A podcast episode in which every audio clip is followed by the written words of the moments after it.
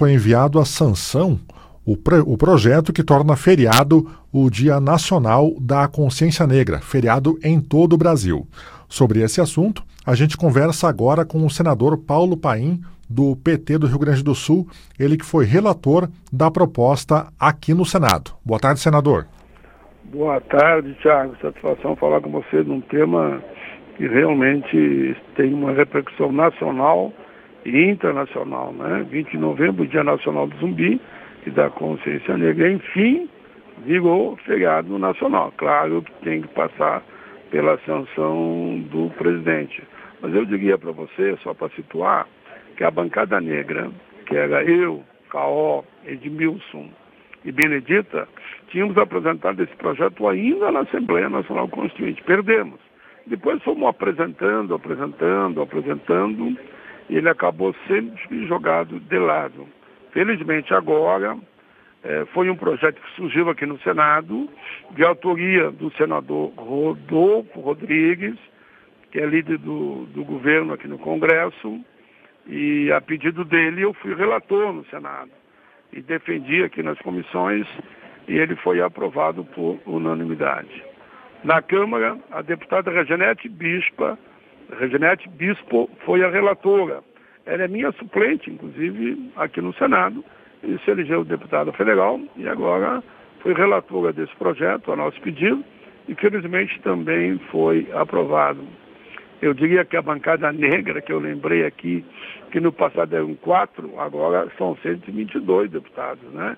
E esses deputados foram fundamentais para a aprovação dessa proposta que teve a relatoria, mas teve o apoio de pessoas, de, por exemplo, da deputada Benedita da Silva, da Maria do Rosário, e de tantos outros, né, do, do coordenador da bancada negra, da Minião Feliciano, da Dandara, é, enfim, da Carol, muita gente trabalhou.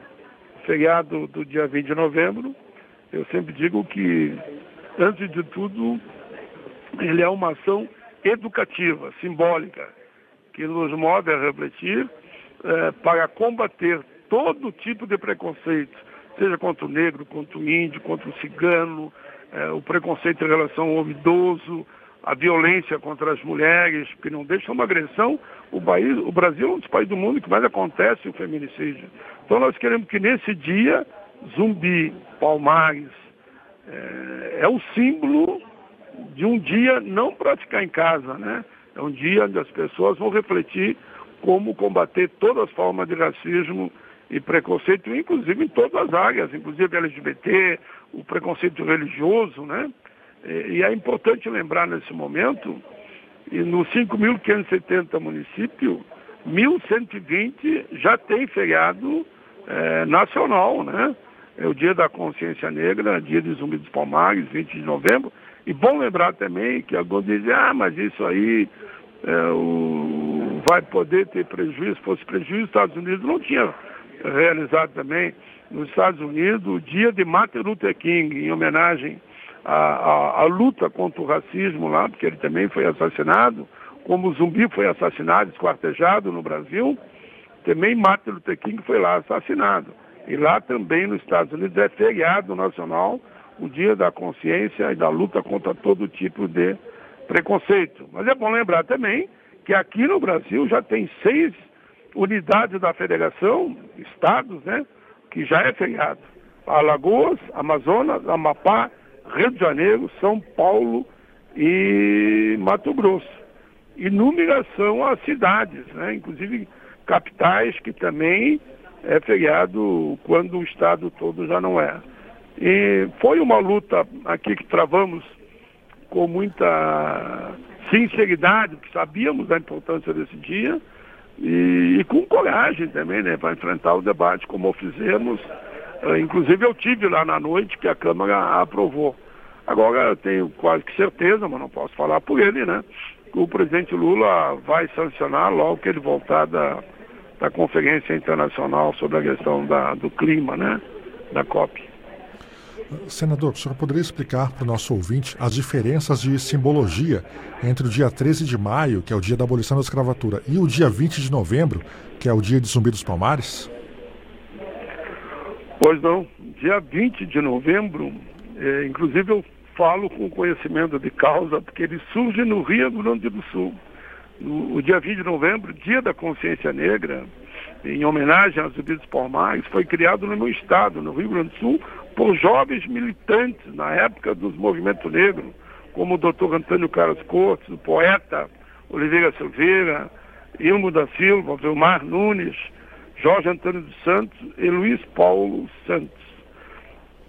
Ora, qual é a diferença que tem entre o feriado e somente o Dia da Consciência Negra? O Dia da Consciência Negra é um dia mais, como tantos os outros, que ficava na história, é, como um dia que tínhamos que ter consciência. É diferente tu dizer, olha, feriado a nível nacional, 20 de novembro, que essa é a data em que Zumbi foi esquartejado e morto, foi morto e esquartejado, e o corpo dele espalhado por, pelo estado todo, numa demonstração que daqueles que não queriam o fim da escravidão, é, que esse crime poderia acontecer com outros se continuassem se rebelando. Enquanto que a dita abolição, que a gente fala não conclusa, não acontecida, foi assinado um documento pela princesa Isabel, e na verdade os negros foram jogados ao relento, não foi dada oportunidade nenhuma. Eles não continuaram sem ter o direito a estudar, sem ter o direito a ter terra, sem ter um trabalho regulamentado, nem ferramentas que davam para os outros que vinham de outros países para cá, era dado ao povo negro. Então foi uma, uma dita abolição não conclusa, como a gente fala. E a grande referência por nós é Zumbi, porque Zumbi criou inclusive o Quilombo dos Palmares. E no Quilombo dos Palmares estavam lá brancos, negros, eh, índios, ciganos, numa sociedade democrática onde todos de fato tinham direitos iguais. O que, que nós queremos? Nós queremos então que agora, eh, com o, o 20 de novembro, a gente faça um debate onde todos sejam acolhidos e que não haja nenhuma discriminação é, dentro do povo brasileiro e com isso nós poderemos, oxalá, apontar para ser um país do primeiro mundo. Tá certo. Senador Paulo Paim, muito obrigado pela sua entrevista. Uma boa semana para o senhor. Eu que agradeço. Um abraço a todos.